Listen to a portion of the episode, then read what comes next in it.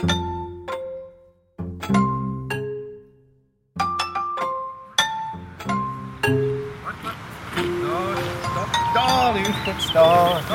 Wegrand. Ja, ist ein bisschen lauter Wegrand, oder? Autos? Ein Podcast zum Aufblühen. Mit dem Beat Fischer und dem Thies Wachter. Nicht überraschend wieder mal geil, oder? Goldgelb, sage ich dem. Goldgelb, ja. Also,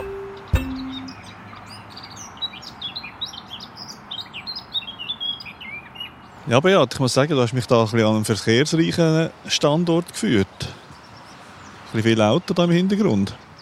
Ja, und es ist aber ein Objekt von nationaler Bedeutung. Wir sind ja an einem Trockenstandort. Unglaubliche Artenvielfalt und das mitten in der Stadt Bern. Das ist so ein Hang, sind wir da, und unterhalb ist eben die Straße. Wir sind da mitten in der Wiese rein und schauen äh, goldgelbe Pflanzen an, hast du vorher gesagt. Goldgelb. Sie ist eigentlich am Rand von dem Trockenstandort. Und wieso ist der Trockenstandort? Es ist einfach seit Jahrzehnten nicht mehr gedüngt worden. Das macht die grosse Artenvielfalt aus. Aber wir gehen jetzt hier an den Rand. Jetzt hast du wirklich wieder wie in Begeisterung die Hände ausgefaltet, wirklich. Dies, du kennst mich. Wenn es um den Trockenstandort geht, die schöne Wiese, dann ist das Lächeln einfach da. Aber jetzt sollen wir uns konzentrieren auf das Objekt der Begierde heute. Das ist eine spannende Pflanze. Du hast sie einmal gerade erkannt, als du vor mir hierher gekommen bist. Du hast gerade gewusst, wo du stoppen musst. Bravo. Ja, sie ist da ziemlich auffällig, weit und breit. Gut. Und das ist das echte Johanniskraut, Hypericum perforatum. Und wir schauen jetzt das mal zuerst ein an, was wir hier sehen. Ist gut? Ja, ich nehme an, wie immer, schauen wir jetzt mal zuerst die Blüten anschauen. Ja, das Ganze ist so sehr üppig, was hier gerade wächst. wird vielleicht bis zu 1 Meter hoch.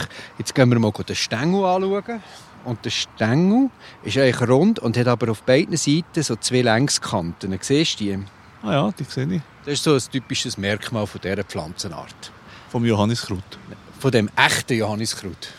Wir haben verschiedene Johanniskräuter. Also weltweit gibt es vielleicht etwa 500, aber das hat die zwei Längskanten. Das ist wichtig. Also nur das Echte hat Ja. Längskanten. Gut, Nur was Längskanten hat, ist das Echte. Ja, bei uns. Bei uns. Ja. Also bei uns in der Schweiz, in Bern. in der Schweiz.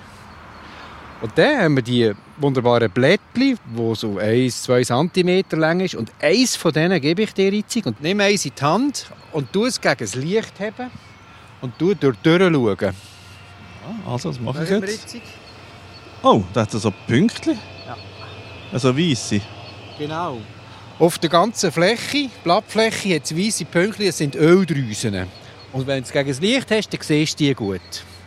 Ja, tatsächlich. Und am Rand, wenn du genau schaust, hat es noch schwarze Pünktchen. Das sind schwarze Drüsen. Schwarz. Am Rand. Jetzt nimmst du da wieder die Lupe für. He? Du hast eine Lupe mit einem Licht sogar.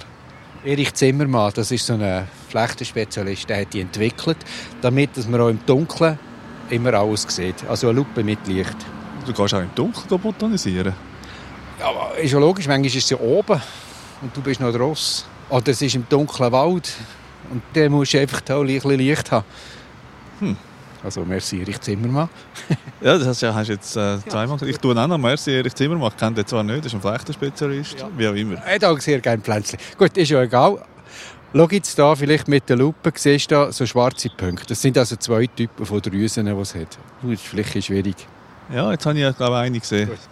Aber die Öldrüsen... Oh, warte, jetzt bin ich da fast den Hang abgehakt. Ja, Moment. Finden. Die sind auch typisch für das echte Johanniskraut. Da kommen wir natürlich jetzt auf Knospen und auf Blüten. Wenn die Blüten offen ist, wunderbar. Fünfzählige Blüten, also fünf Kronblätter. Und wenn du genau kommst, schauen, dass eine Seite von diesen Kronblättern ist so gezackelt. Siehst du, so wie gesagt. Moment, muss mal her da. Nur eine Seite. Ja, und die andere Seite ist ganz randig. Also wirklich etwas Spezielles. Ja, das ist wahr. Das heisst, es so ist so genau anschaut. etwas Peppiges drin in dieser Blüte. Etwas Peppiges. Ja. Etwas Spezielles. Und dann haben wir ganz viele Staubblätter, die sind so puh, 50 bis 100, je nachdem, wenn ich sie zählen Und im Zentrum dann nachher der Fruchtknoten, so ein Köpfchen da, das grüne.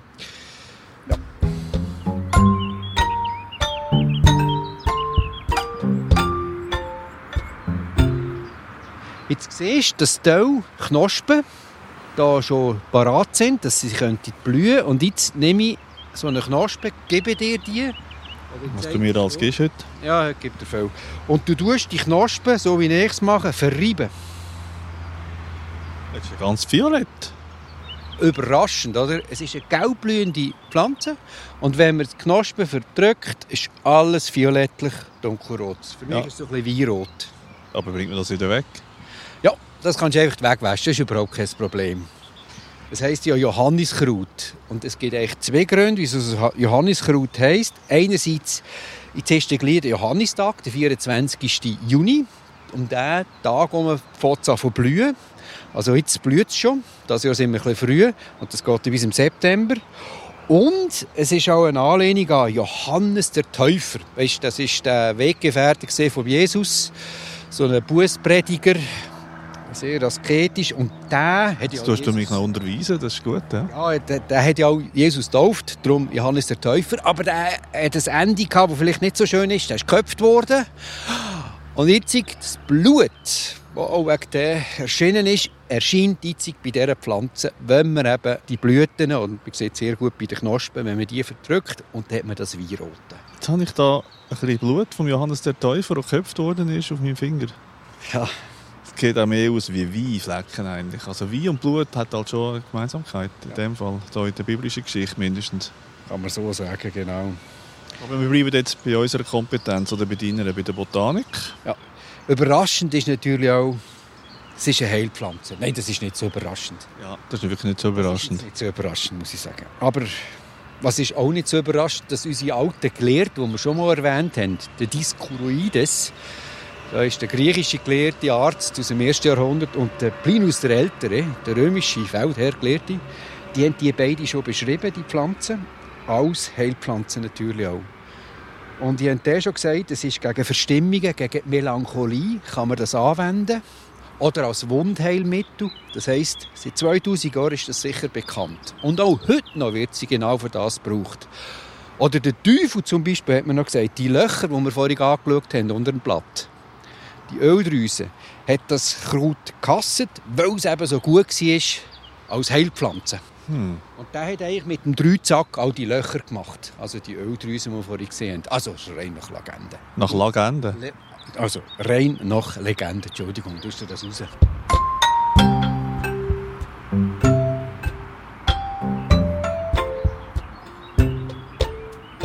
Legende umwittert die Pflanzen gegen Melancholie. Das gefällt mir jetzt. Es gibt noch mehr. Man hat früher die Pflanze gebraucht. Am 24. Juni hat man Kränze geflochten aus dieser Pflanze und hat die aufgehängt an Türen, Türrahmen gegen Hexen, gegen Teufel und gegen Gewitter. Also so ein bisschen gegen alles, was von außen könnte einem bedrohen hat man die gebraucht. Also symbolisch gesehen wirklich eine wichtige Pflanze. Ja, du, die hilft dann ziemlich gegen alles. He? Und auch eben heute noch. Gegen Verstimmungen wird es genommen. Es gibt verschiedene Möglichkeiten, innerlich und auch äußerlich. Aber es, wenn man sie innerlich nimmt, also, gibt es viele Präparate, die man kaufen kann. Und wenn man sie äußerlich aufträgt, ist es eben ein Wundheilmittel gegen Rheuma, Gelenkschmerzen. Ja, so dieser Bereich. Das ist eine richtige Wunderpflanze. Ja, es gibt noch einen kleinen Zusatz, den man vielleicht auch noch sagen muss. Lichtempfindlichkeit wird auch durch die Pflanzen ausgelöst. Also wenn man sie isst, innerlich aufnimmt, dann ist es so, das kann, wenn man draußen ist, wenn man am Licht ist, so Hautausschläge geben, Verbrennungen und das kann sogar tödlich verlaufen. Bei einem Menschen kommt das eigentlich nicht vor, aber beim Weidefee, also Kühe, Ross, Geissen, die könnten sterben, wenn sie zu viel von dem essen. Gut, jetzt hast du da sehr viel aufgetischt, muss ich sagen. Innerlich aufnehmen, das ist also das Gleiche wie Essen. Essen, ja. Ja, Das ist essen. manchmal lustig, was du für, für Begriffe kreierst. Ähm, Ja, weil es gibt eine innerliche und äußerliche Aufnahme bei diesen Heilmitteln. Darum.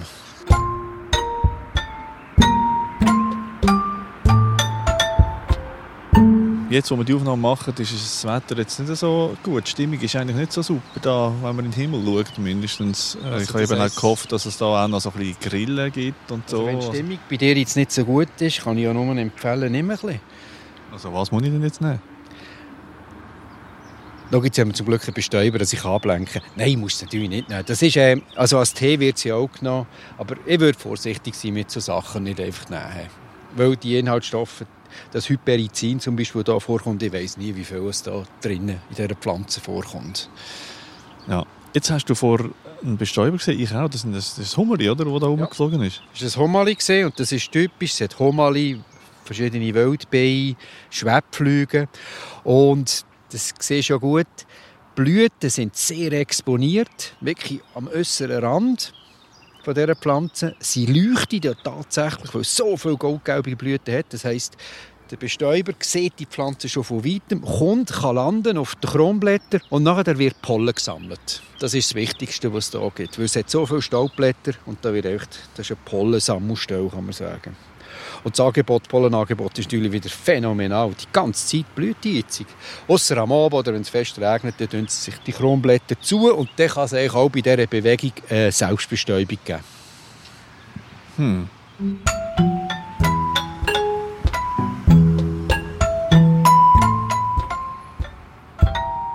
Das Pflänzchen, wo kommt das vor? Das kommt in Trockenwiesen vor, an Böschungen, in den Säumen, an den Waldrändern, so im Ruralen. Dort hast du sie immer wieder, oder? Jetzt ist aber die 1793 zum Beispiel auf Nordamerika eingeführt worden durch einen Menschen. Und dort hat es Probleme gegeben. Weil die hat sich massiv vermehrt. Genau das Gleiche später in Australien oder Südafrika. Was ist da los? Also die tut dort ganze Weideflächen zu. Ist alles gelb. Ich habe so Bilder gesehen, ist echt alles gelb. Das heisst, die ist jetzt an einem neuen Ort, an einem neuen Kontinent und ist ein sogenannter Neophyt. Und weil er sich so massiv ausbreitet, ist es ein invasiver Neophyt, der also Probleme macht, tut die lokale Vegetation verdrängen, tut die Futterpflanzen verdrängen. Ah, die kommen nicht immer von außen. Wir exportieren manchmal auch solche exportieren. Da. Ja, das ist jetzt wirklich so ein Beispiel von einem invasiven Neophyt, der bei uns einheimisch ist, kein Problem. Und in anderen Kontinenten macht es massiv Probleme. Aber jetzt so eine amerikanische Prärie voller Johanniskraut, gel, das gefällt dir sicher wahnsinnig gut. Nein, es gefällt mir nicht, weil es ja nicht dort gehört und vor allem ist es für das Vieh tödlich. Also die Weidetiere, die essen das und die haben nachher ein Problem wegen dieser Lichtkrankheit. Also sie sterben. Das heisst, das ist wirklich auch ein wirtschaftlicher Impact, der dort passiert. Und man muss es durchdenken, wieso tut sich das Johanniskraut in anderen Kontinenten so massiv ausbreiten? Es ist eigentlich fast immer das Gleiche. Finden, die natürlichen Finden, die bleiben am Ursprungsort, also Bakterien, Pilze, Insekten. Und wenn die Pflanze an ein neues Ort kommt, auf einen neuen Kontinent, dann fehlen die. Und das heisst, es hat niemand, der daran knabbert. Zack. Es fehlt. Es wächst einfach. Und der, wie es wächst. So ein Pflänzchen kann bis zu 100'000 Samen produzieren. Und die gehen am Boden, die können bis zu 20 Jahre im Boden bleiben und warten, bis die Bedingungen günstig sind und dann wachsen. Und wenn niemand daran knabbert, das heisst, Tag, ich bin der Chef, ich breite mich aus und siehe da, riesige Flächen sind nachher mit dem echten Johanniskraut bedeckt, wo bei uns so eine tolle Heilpflanze ist. Ja, das ist so eine Allmachtspflanze und da sieht man auch, dass die Macht eben auch zwei Seiten hat, also auch eine bedrohliche. Ja, und darauf an, wo. Der Mensch hat natürlich das Gefühl gehabt, schon in den anderen Kontinenten, ja, das ist natürlich mühsam, oder? da müssen wir etwas machen, Herbizid einsetzen. Es hat nicht viel genützt, sie ist sehr robust. Und der, das ist äh, 1943 gesehen, hat man mit biologischer Schädlingsbekämpfung angefangen. In Amerika oder auch in Australien und hat durch das eigentlich gesucht, was gibt es für Gegenspieler von dieser Pflanze im Ursprungsort. Also man ist auf Europa schauen. Ja, was für Gegenspieler gibt es denn im Ursprungsort? Sag ich jetzt gerade, zwei Blattkäfer. Ja, weißt, ich muss zwischendurch auch ah, etwas sagen, oder? Dann nehme ich deine Fragen auf. ja. Also, der Beat ist in Fahrt. Ja, da gibt es eben so Gegenspieler. Das sind zwei Blattkäferarten. Hat man nachher in Europa gefunden und hat die übergenommen auf Amerika oder auch auf Australien. Und in Australien habe ich gelesen, dass die sehr erfolgreich können eingesetzt werden und die haben eine Fläche von 8000 Quadratkilometer, die voll war mit dem echten Johanniskraut kahl gefressen. Und das Problem habe ich dort gelöst und die natürliche Vegetation ist wieder gekommen. Jetzt weiss ich gar nicht, ob ich Freude haben wenn man jetzt das schöne Johanniskraut kahl frisst Aber ich glaube, es war dort in Australien sicher der Wert, gewesen, dass man das kalt gefressen hat oder fressen Aber da ist es halt äh, schon noch so eine, eine gelbe Augenweide. ja, sie es nicht gesagt, aber es ist es für mich. Also, schau es an. Es ist wirklich schön.